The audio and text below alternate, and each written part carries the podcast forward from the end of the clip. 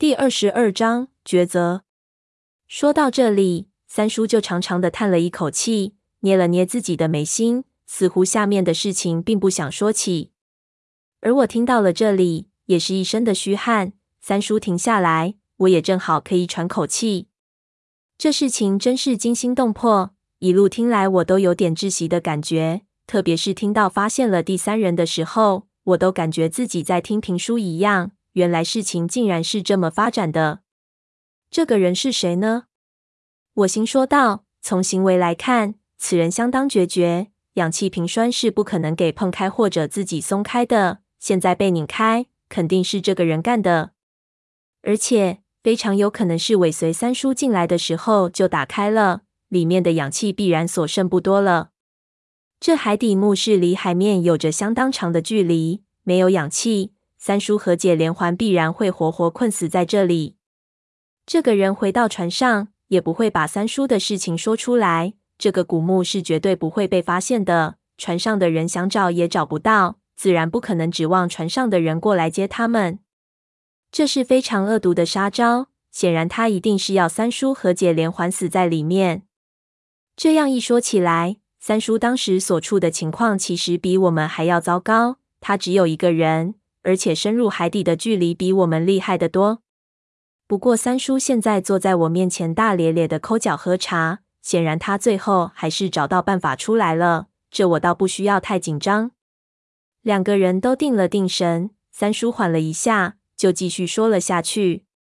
当时看到那情形，他的脑子立即就炸了，忙上去拧上了气栓，拧好后，浑身已经吓得冰凉了。那一瞬间。他就以为自己完了，肯定死定了，而且还是他最害怕的死法，在封闭的古墓里活活困死。他为自己的大意后悔，又是满心的憎恨。对于三叔来说，死在古墓里就死在古墓，如果是中机关而死，那是命没有办法；但是给人害死，他是大大的不甘心，实在是懊恼。他立即去看氧气表，看了之后牙就咬到牙龈里去。他自己的氧气瓶可能是因为气栓的防漏作用没有漏光，还剩下十分之一的氧气。解连环的氧气瓶里也剩下一些，那几乎就是一点点，估计呼吸个三四十口就没了。这可能还是因为放气的时间比较短的缘故，要是晚几分钟，就可能是几个空瓶子了。这点氧气几乎就和没有差不多了。他们进来的时候，三叔用了一半。而且连环用了一半还多，这点氧气是远远不够出去的。想到这个，三叔就绝望了。他看着四周漆黑一片的墓室，一股极度的恐惧侵袭了过来，心说：难道自己真的会在这里活活的困死吗？越想，三叔就越害怕，而且是真的害怕，不是紧张或者焦虑。他当时立即有了一个念头，就是他不能死在这里，要死也应该死在别的地方。那一刹那，他几乎想一头跳进那个入水口淹死自己。不过，三叔到底是枭雄，他的这种恐惧很快就被压了下来。他拍了自己一个巴掌，骂了声没出息，就冷静了下来，开始思考应该怎么办。我胖子和闷油瓶被困住的时候，因为一点氧气也没有，所以只能把希望寄托在寻找氧气瓶上。然而，三叔当时还有氧气，而且氧气的量也不多不少。非常尴尬，所以他的所有思维很快就被这些氧气的量吸引了。他首先开始考虑，这点氧气有没有一点可能能撑到外面去。算来算去，其实都不可能有结果，因为氧气太少了。虽然刚才进来的时候一直是很小心谨慎的，速度并不快。如果出去的时候快一点，能够缩短很长的时间，但是。进来的时候用了五份氧气，现在出去要用一份，也就是说，出去的速度必须是进来的五倍。进来的时候大概是三十分钟，那出去要六分钟。他又不是鱼，怎么可能做到？这下三叔又有点难受，他马上又拍了自己一个巴掌，把自己的恐惧拍掉，逼着自己继续往下想。那六分钟能到达哪里呢？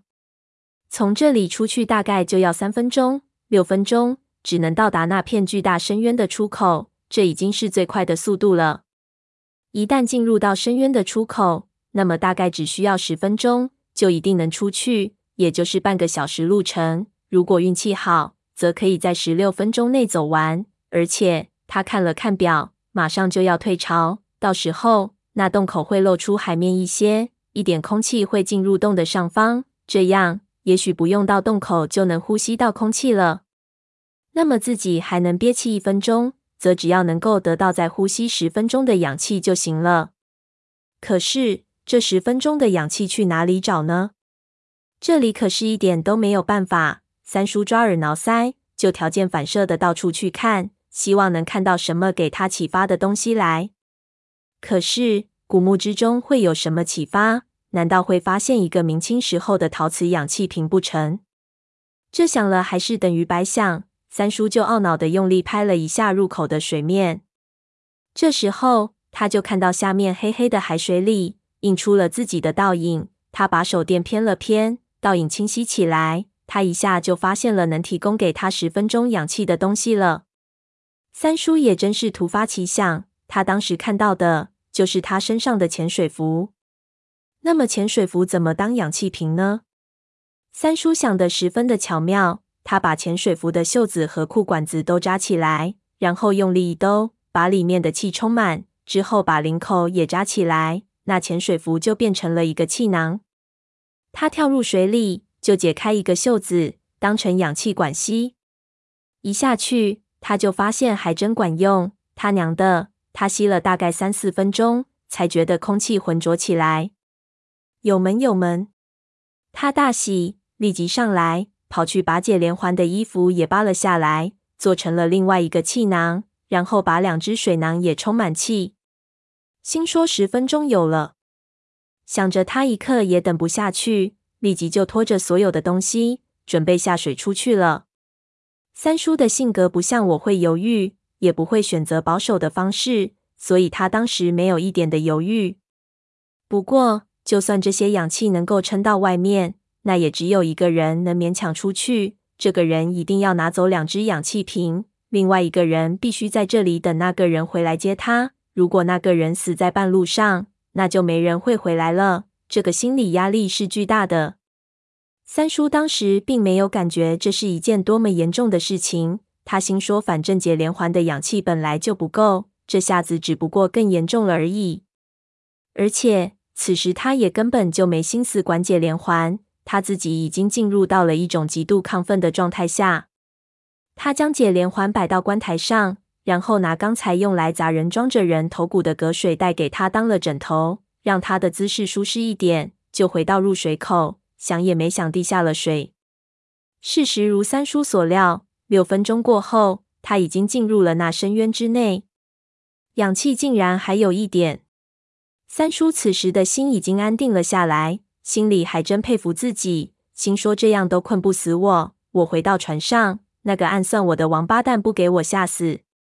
他吃力地拖动着身后两个巨大的气囊，就不由自主地往上浮去，也给他省了不少力气。他凭借着记忆往这个深渊的出口游了过去。然而，让他没有想到的是，等他游到他认为的那个入口位置的时候，他却愣了。那里什么都没有。只有一片凹凸不平的珊瑚礁石。嗯，他就纳闷，再往边上照，一路照过去，很多都没有看到出口。一下他就凉了。他娘的事情没他想的这么顺利，看样子自己好像记错了入口的位置。一紧张，一出冷汗，他就去看氧气表，只见氧气表的指数已经在零以下了。